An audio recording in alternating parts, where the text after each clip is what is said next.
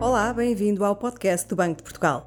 O meu nome é Maria João Gago e hoje vou conversar com Pedro Dias e Sara Freire, juristas do Departamento de Supervisão Comportamental, sobre o que é que os clientes bancários podem fazer sempre que se sentirem financeiramente lesados pela atuação do seu banco.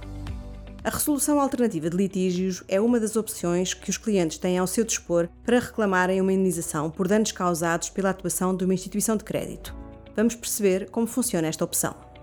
Pedro e Sara, muito obrigada por terem aceitado o nosso convite. Uh, Pedro, quando um cliente tem razão de queixa de um banco, o que é que deve fazer? Olá, muito boa tarde. Sempre que considerem que a atuação de uma instituição foi inadequada ou foi lesiva dos seus direitos, os clientes bancários podem apresentar reclamação junto do Banco de Portugal. O Banco de Portugal analisa as reclamações relativas à atuação das entidades que estão sob sua supervisão. Estamos a falar de instituições de crédito, sociedades financeiras, instituições de pagamento, instituições de moeda eletrónica e também os intermediários de crédito, quando esteja em causa a intervenção destas entidades na venda de produtos e serviços bancários de retalho. Que produtos são esses? Estamos a falar de contas de depósito, produtos de crédito, como crédito à habitação ou crédito a consumidores, crédito pessoal, crédito automóvel, cartões de crédito e também serviços de pagamento, o que inclui, por exemplo, cartões, débitos diretos ou transferências. É importante referir que, se estiverem em causa outros produtos uh, ou serviços financeiros, mesmo que sejam comercializados aos balcões das instituições, o Banco de Portugal não é competente para analisar essas reclamações. É o que acontece, por exemplo, com questões relacionadas com produtos de seguros ou de fundos de pensões, para as quais é competente a Autoridade de Supervisão de Seguros e Fundos de Pensões, ou uh, questões relacionadas com instrumentos financeiros, valores mobiliários, para as quais é competente a Comissão de Mercado de Valores Mobiliários. Caso pretendam apresentar reclamação, os clientes têm várias opções ao seu dispor. Podem fazê-lo através do livro de reclamações das instituições, um, em formato físico, aos balcões das instituições, havendo uma obrigação da parte das instituições em disponibilizar de imediato o, o livro de reclamações, ou também através do formato eletrónico que está disponível online ou através da app. Os clientes podem também, uh, se entenderem, submeter as reclamações diretamente ao Banco de Portugal, nomeadamente através do formulário próprio existente no portal do cliente bancário, na área de serviços uh, deste portal. A apresentação de reclamação não tem qualquer custo para o cliente e as, as instituições estão sempre obrigadas a responder às reclamações que lhes são dirigidas, tomando posição sobre aquilo que é alegado pelos reclamantes.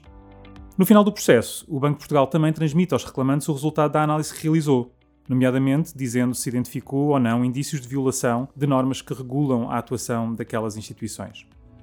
Mas os clientes dispõem também de outros meios a que podem recorrer, como é o caso, nomeadamente, dos meios de resolução alternativa de litígios e, eventualmente, dos tribunais judiciais.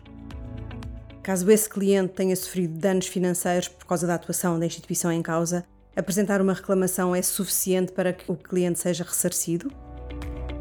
Eu acho que é, é, importante clarificar que a intervenção do Banco de Portugal na análise de reclamações tem em vista a fiscalização do cumprimento das regras que regulam a atuação das instituições na relação com os clientes.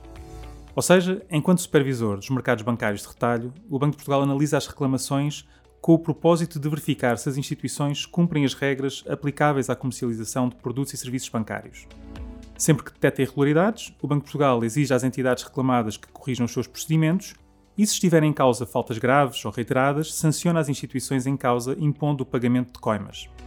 Ou seja, na apreciação de reclamações, o Banco de Portugal não tem em vista a resolução dos conflitos que opõem os clientes às instituições e o Banco de Portugal não dispõe de competência para impor às instituições que indemnizem os clientes por eventuais danos financeiros que tenham sofrido.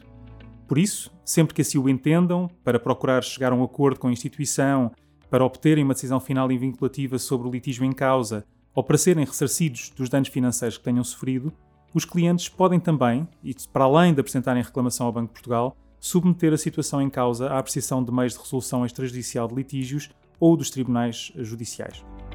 Sara, quais são as vantagens da resolução alternativa de litígios?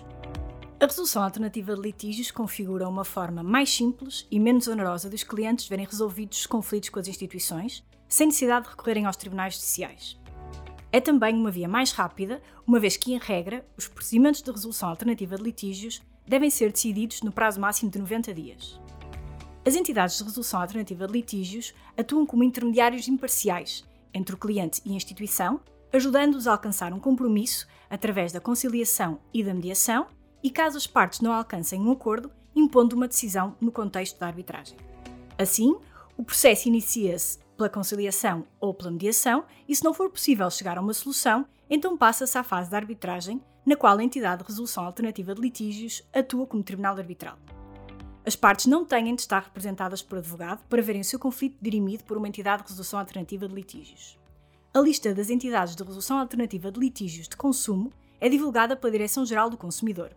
E, de acordo com a informação disponibilizada, existem centros de arbitragem de conflitos de consumo com competência territorial em diferentes zonas do país e existem dois centros de arbitragem de conflitos de consumo que são competentes em todo o território nacional. As instituições estão obrigadas a aceitar essa fase da arbitragem? Bem, as instituições estão obrigadas a disponibilizar procedimentos eficazes e adequados de resolução alternativa de litígios. Dito isto, para darem cumprimento a esta obrigação, as instituições devem aderir a pelo menos duas entidades de resolução alternativa de litígios.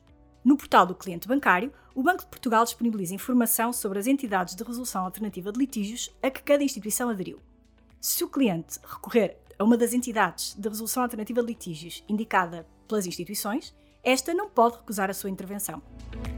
Estão abrangidos por este regime os conflitos que digam respeito a direitos e obrigações no âmbito do crédito à habitação e hipotecário e do crédito aos consumidores, independentemente do valor atribuído ao litígio pelo cliente. O mesmo sucede nos conflitos que respeitem à intermediação de crédito e à prestação de serviços de consultoria.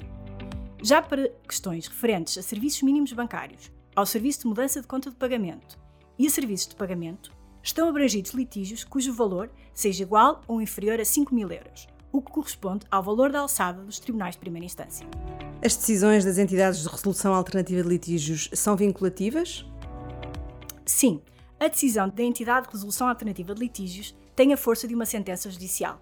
Assim, as entidades de resolução alternativa de litígios podem determinar a reparação de eventuais danos e perdas que o cliente tenha sofrido na sequência da atuação de uma instituição.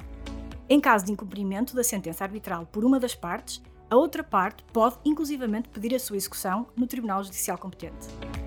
Sara e Pedro, muito obrigada por estes esclarecimentos tão úteis. Quanto ao si, ouvinte, saiba mais sobre como deve ser a relação entre os bancos e os seus clientes no portal do cliente bancário e no site do Banco Portugal em bportugal.pt. Siga-nos no Twitter, LinkedIn e Instagram.